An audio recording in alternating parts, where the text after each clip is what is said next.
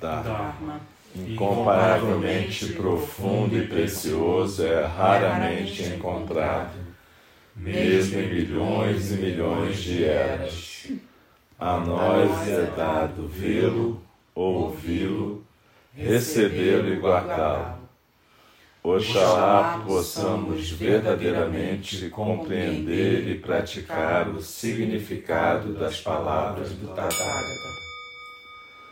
O Dharma, incomparavelmente profundo e precioso, é raramente encontrado, mesmo em milhões e milhões de eras.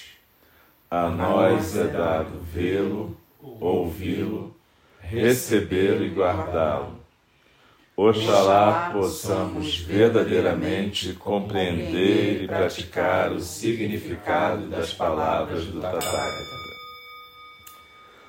O Dharma, incomparavelmente profundo e precioso, é raramente encontrado, mesmo em milhões e milhões de eras.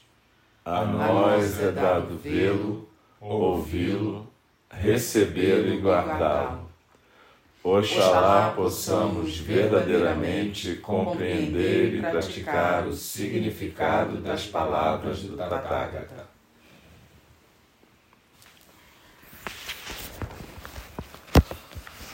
Passa a cadeira para cá. Mais fácil. Obrigado.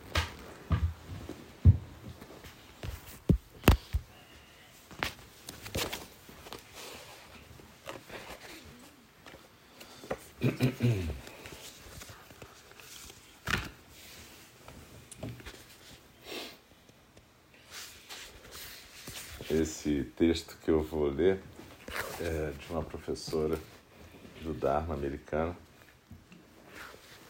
E, enfim, ele tem a ver com o tema desse sextim, que é o despertar.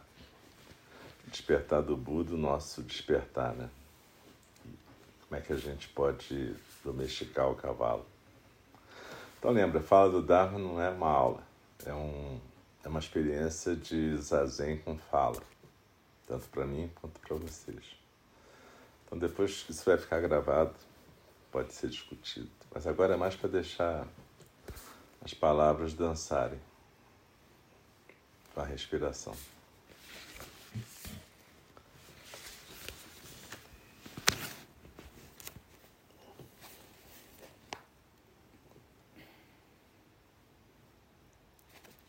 O acontecimento da separação e a percepção hierárquica. Nossa relação com a luz e a sombra, hoje em dia, reflete uma ferida profunda e fundamental da psique humana. Através do mito da separação, a mente condicionada fica fora da vida, rotulando, avaliando, julgando tudo que encontramos esse filtro rejeita metade da vida. É como se a gente tivesse esquecido quem somos, fora, livres da percepção hierarquizada. É um tipo de amnésia coletiva. O mito da separação se tornou tão parte de nós que parece que é a nossa pele ele informa o paradigma dominante e a nossa forma de viver no planeta Terra. E se tornou uma distração que berra e é consistente e contínua na nossa atual experiência de vida. A frase paradigma dominante se refere aos hábitos culturais, visões de mundo e valores que estão profundamente entranhados nas estruturas de uma sociedade. Neste tempo histórico, a visão de mundo dominante reflete uma combinação de perspectivas que assumem uma visão de mundo de separatividade, mecanicismo, individualismo, O vencedor leva tudo. O consumo é o mais importante. Essa visão de mundo foi reforçada por séculos de guerras, racismo e sexismo, dominação sobre a natureza e corrupção das religiões. Foi exponencialmente fortalecido pela era cartesiana no século XVII, pelo colonialismo, pelo imperialismo e pela Revolução Industrial. Cada um desses movimentos rejeitou um paradigma mais holístico e baseado na terra, que muitas culturas indígenas e tradições espirituais pré-cristãs tinham conhecido bem, baseado na integridade mais do que na separatividade. A hierarquia foi inventada pela humanidade, cria uma ordem insustentável para a mente humana. Além de limitar nossas percepções, ela cria um código artificial de comportamentos, ordem social e valores, descartando alguns e priorizando outros. Os sistemas hierarquizados de pensamento descartam a natureza do ser e o valor intrínseco da vida como ela é. As pessoas tendem a olhar para a hierarquia como um instrumento de ordem que dá estrutura à humanidade. Ainda assim, todos na escala hierárquica sofrem, de formas variadas. Com a ilusão da percepção hierarquizada, ninguém fica confortável. Ninguém é livre para ser quem e o que realmente é, são, em qualquer ponto dessa escala. Mesmo aqueles que estão no topo podem viver num estado subjacente de ansiedade e medo. Compreendem intuitivamente ou subconscientemente que seu valor foi equacionado com um tipo de julgamento e medida que pode ser lhes tirado a qualquer momento.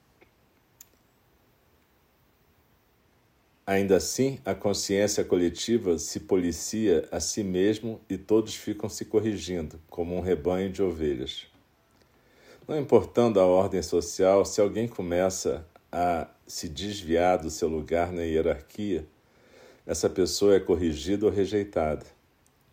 Dentro do paradigma da percepção hierárquica, se você escolher ser plenamente autêntico, se você escolher ser a expressão essencial de quem você está sendo, você pode se tornar um marginal. Você se arrisca a ter o rebanho te abandonando. Ou você pode ser protegido por uma comunidade compartilhada, criada por todos aqueles e todas aquelas que se dirigem na mesma direção.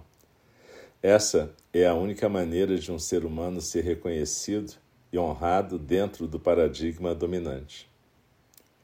A tradução Pali mais básica da palavra mindfulness é lembrar. A prática da atenção plena é um meio de despertarmos da nossa amnésia coletiva.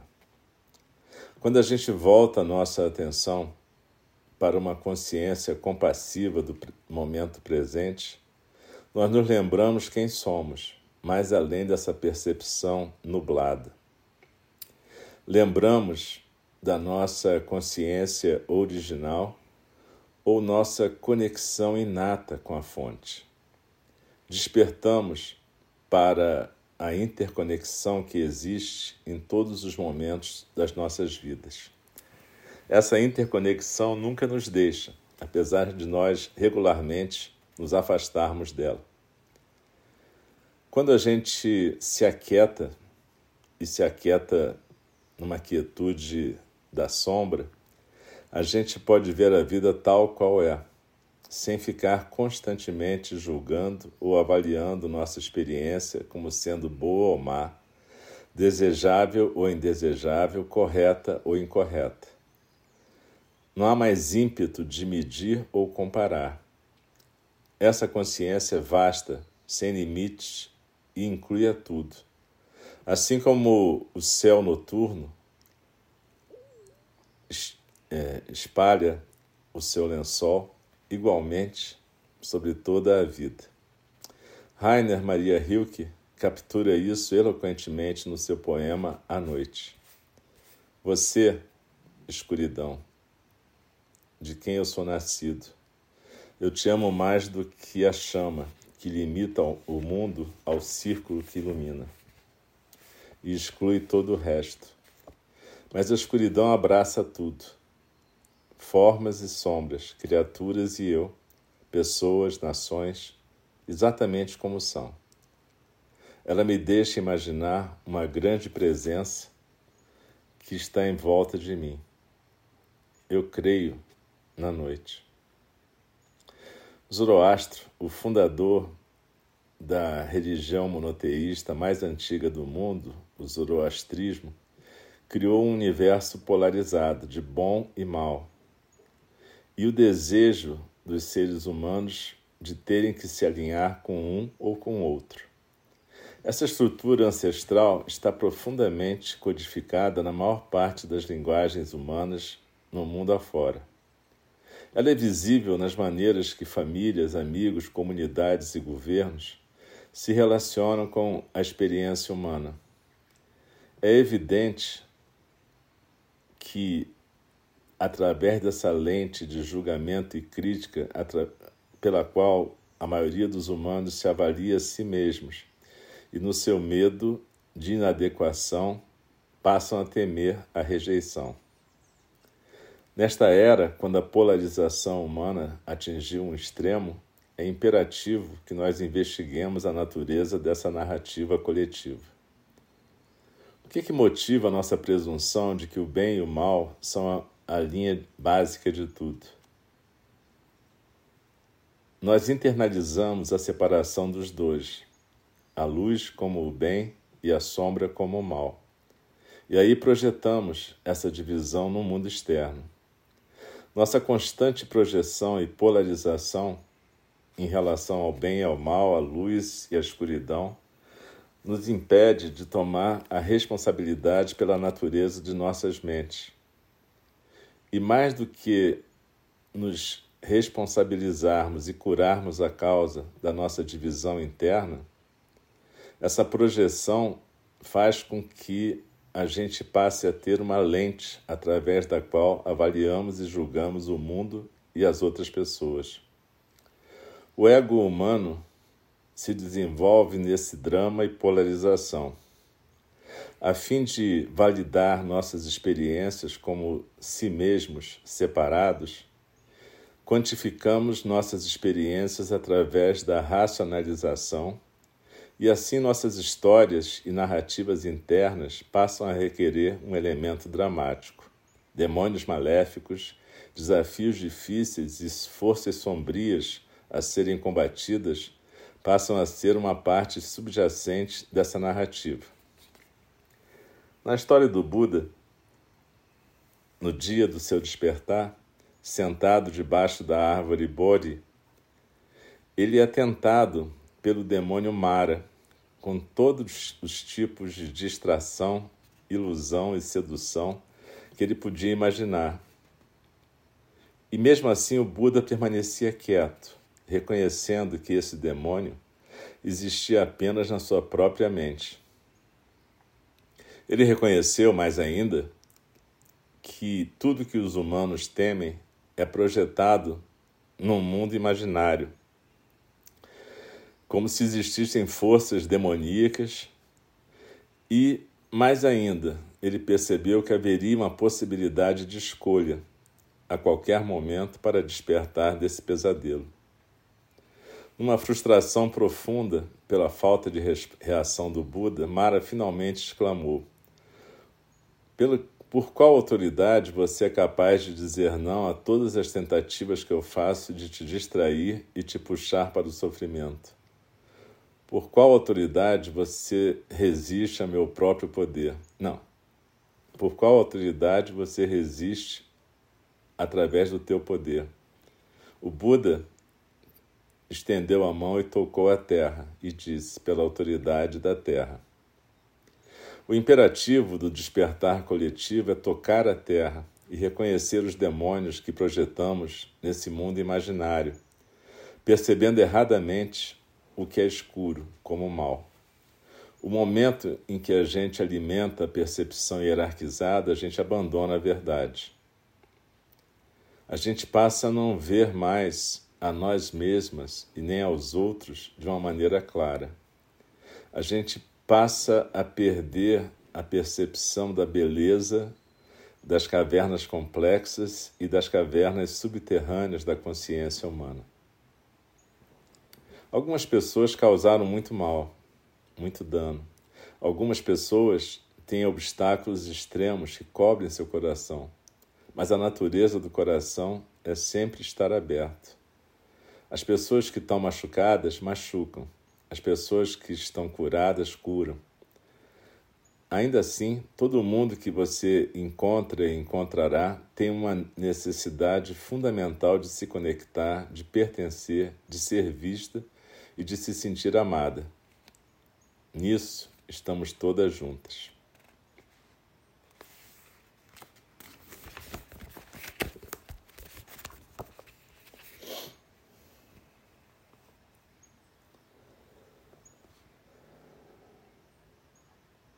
Procure sentir no seu coração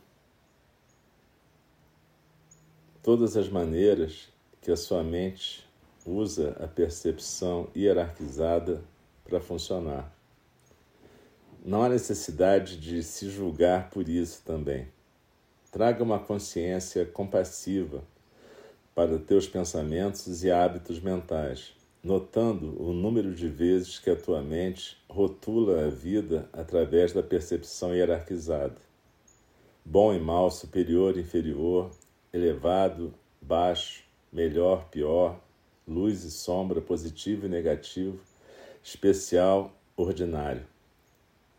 Quão frequentemente esses rótulos surgem na tua mente? Você pode perceber hierarquias óbvias e você pode talvez perceber algumas mais sutis.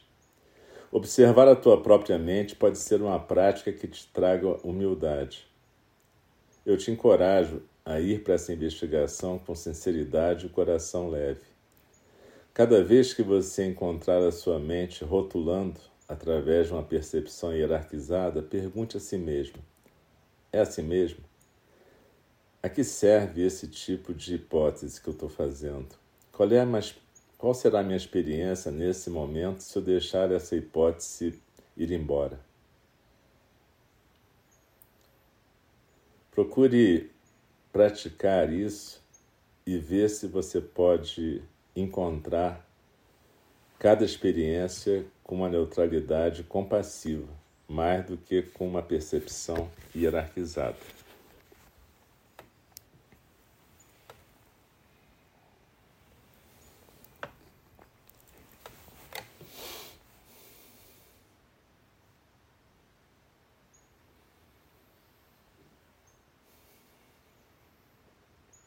Então, a professora descreve nesse texto o momento em que Mara questiona com que autoridade Buda o enfrenta e resiste.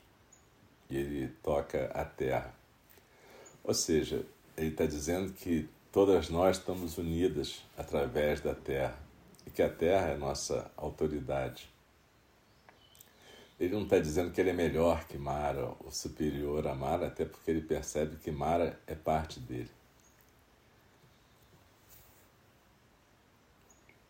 Muitas vezes a gente acha que a gente pratica o Dharma para a gente melhorar, mas essa é uma visão tanto quanto equivocada. Você não pratica o Dharma para adquirir algum status ou se tornar uma pessoa mais elevada. Era isso que o Shogyan Trumpa chamava de materialismo espiritual. Você imaginar que qualquer prática espiritual vai te trazer um status ou um tipo de superioridade em relação a quem não pratica. A ideia da prática é você se libertar. Mas o que é se libertar? Quando a gente fala o Buda despertou, o Buda se libertou, A gente está celebrando o Rohatsu, o retiro da libertação do Buda. O que, que é isso? O que, que é se libertar?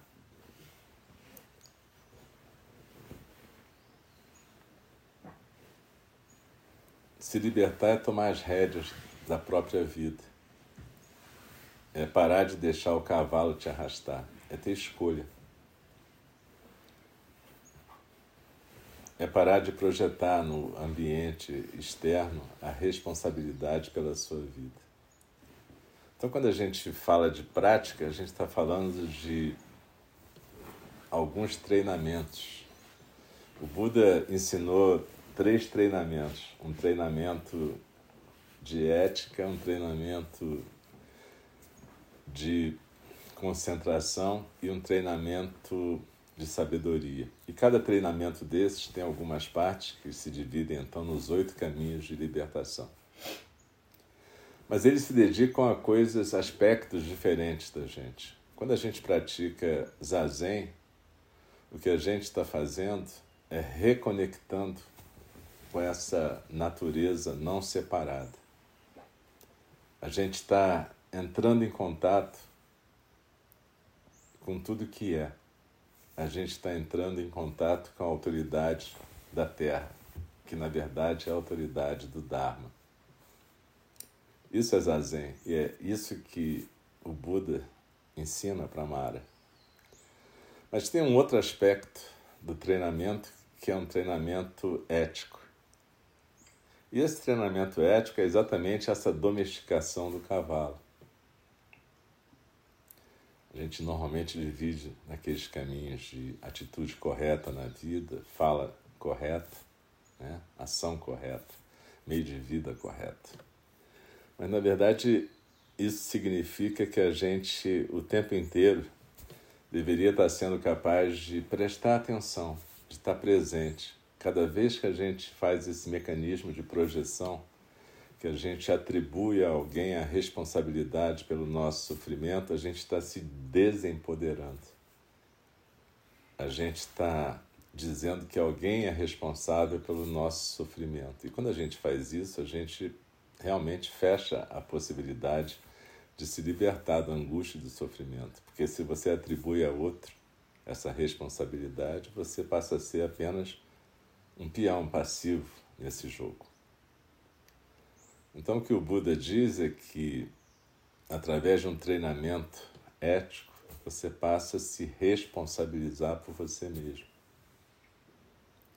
E passa a identificar esse tipo de pensamento sistemicamente hierarquizado, com todos esses aspectos que a professora falou: sexismo, racismo, colonialismo, todos essas, esses ismos, inclusive budismo, que podem atrapalhar a nossa libertação.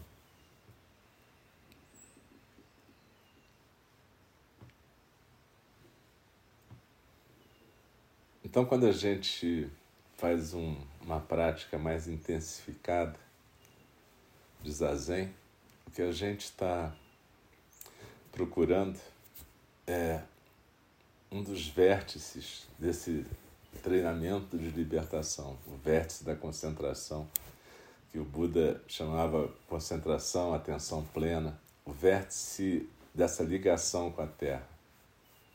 É o vértice onde o corpo e mente singular pode novamente ser um canal para o Dharma. Mas isso não elimina a necessidade do treinamento do cavalo a disciplina do cavalo. Porque enquanto a gente não disciplinar o cavalo, a gente vai ser arrastado. É o que a gente fala às vezes, ah, não sei o que, que me deu que de repente falei tal coisa.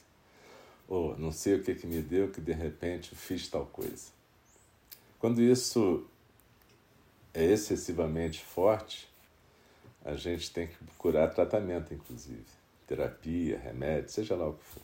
Às vezes o cavalo está meio esquisito, está meio defeituoso e a gente tem vários recursos para lidar com isso. Exercícios físicos, exercícios mentais, remédios, terapia, enfim, tem uma miríade de recursos para a gente lidar com as limitações momentâneas, permanentes ou temporárias do cavalo.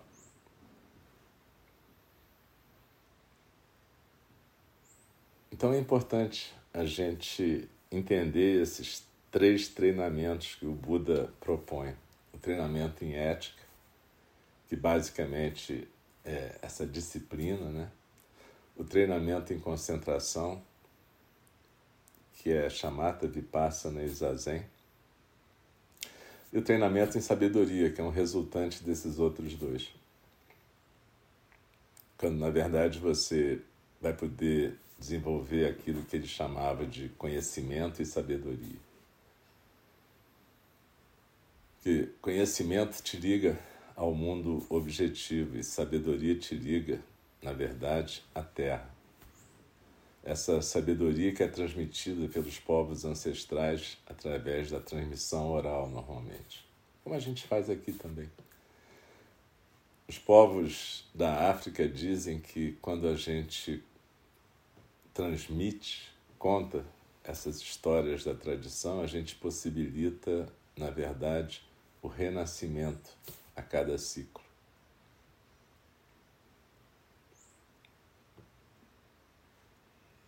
Tem um mito muito bonito que diz que quando o ser supremo criou os seres, é um mito africano, ele os criou, na verdade, não foi exatamente o ser supremo, mas ele delegou a Oxalá essa função. E Oxalá pediu a Nanã que fornecesse o barro, ela que era a senhora das lamas, fornecesse o barro para criar os seres humanos e os seres humanos pudessem habitar o Aie.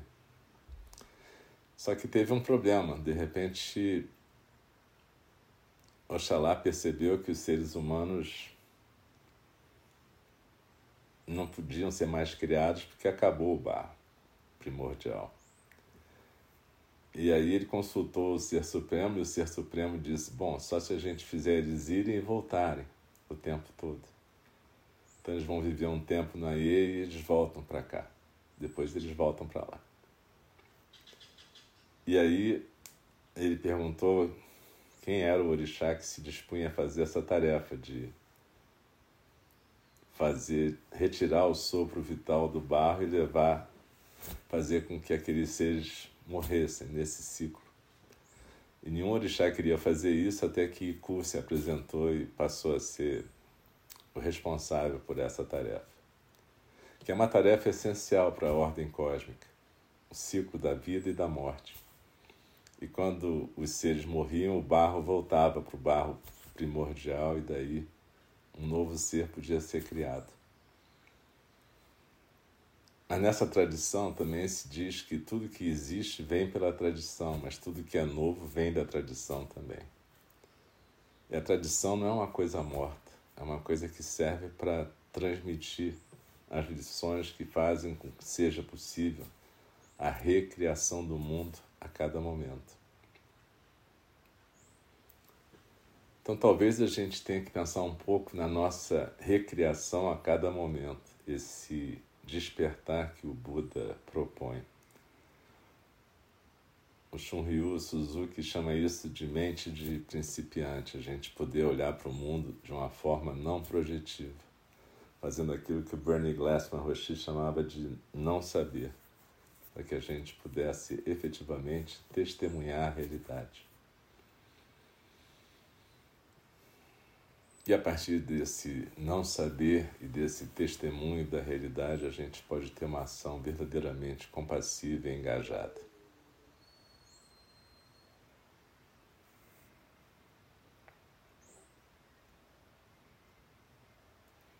Então, quando a gente está celebrando o despertar do Buda, a gente está se propondo a reproduzir essa história nas nossas vidas.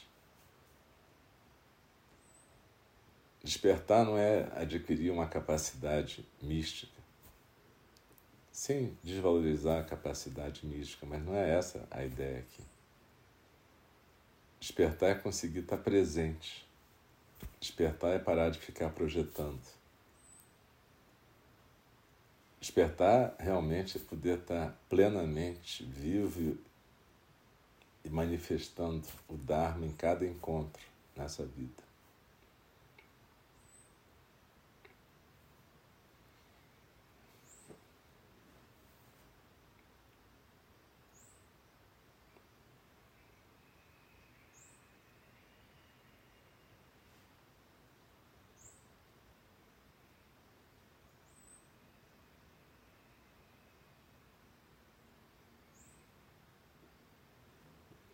E é por isso que no Sandokai, aquele poema do Sekito Kisen, o mestre Zen, se diz que a luz e a escuridão andam juntas, como o pé de antes e o pé de depois.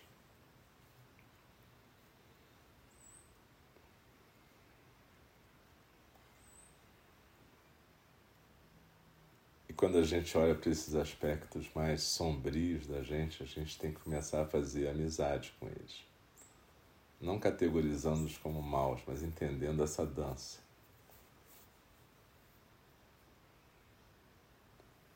E eticamente tentando aprender como é que a gente funciona de acordo com a terra, com a natureza, sem fazer mal para nós, sem fazer mal para os outros.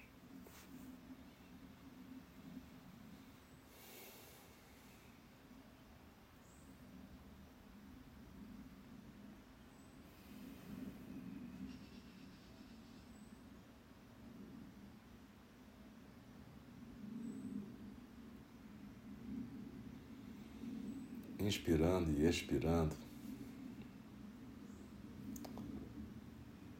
dá uma olhada no seu comportamento habitual nos últimos dias e mesmo agora, sem, sem hiper esforço, mas dá uma olhada e tenta lembrar de algum momento em que você andou usando esse pensamento hierarquizado Às vezes a gente tem vergonha disso e a gente fala como se estivesse brincando, mas no fundo, esse pensamento hierarquizado é muito enraizado na gente. Esse pensamento que julga e que afasta a gente do Dharma, na verdade. Então vamos fazer um pouquinho de silêncio e agora não para fazer zazen, mas para poder dar uma rebobinada no filme da vida nos últimos dias, sem julgamento. Não é para ficar fazendo o julgamento que a gente está falando que não é para fazer, mas é dando uma olhada mesmo, dando uma olhada com curiosidade.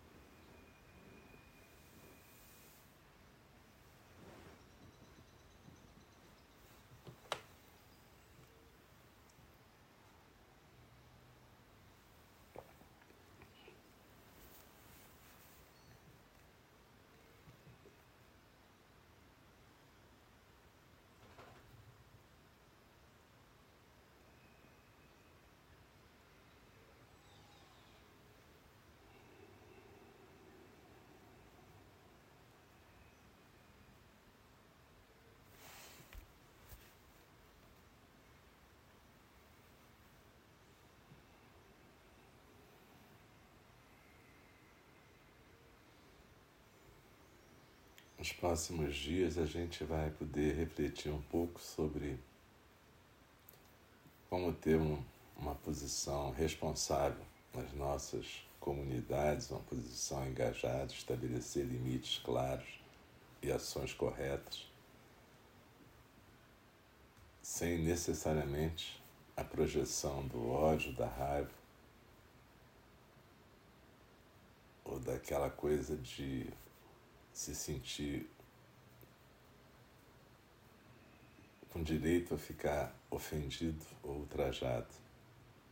Isso tudo é muito complicado, mas a proposta do Buda não é a gente ficar isolado no alto da montanha, é a gente viver a nossa vida que é basicamente comunitária. A gente não existe isolada.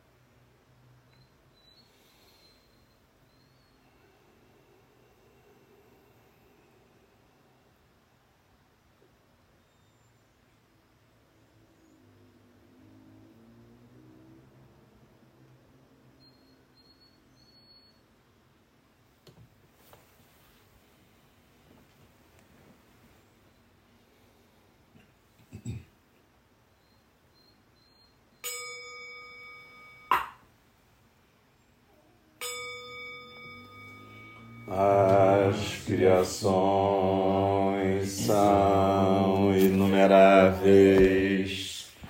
Faço voto de libertá-las.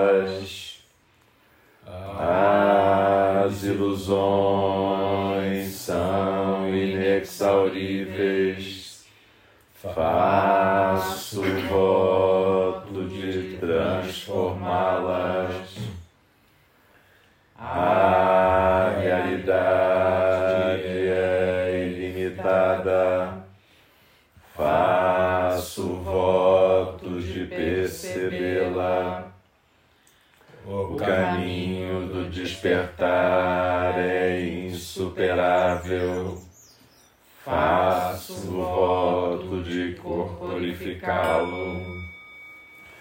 As criações são inumeráveis.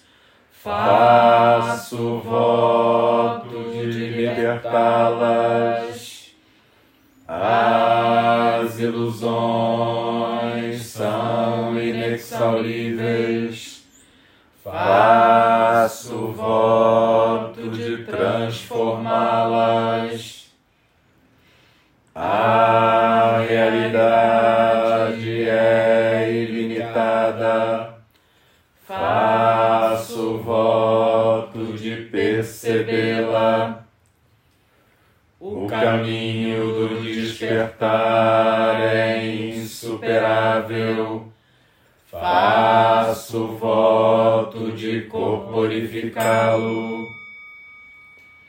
As criações são inumeráveis. Faço voto de libertá-las.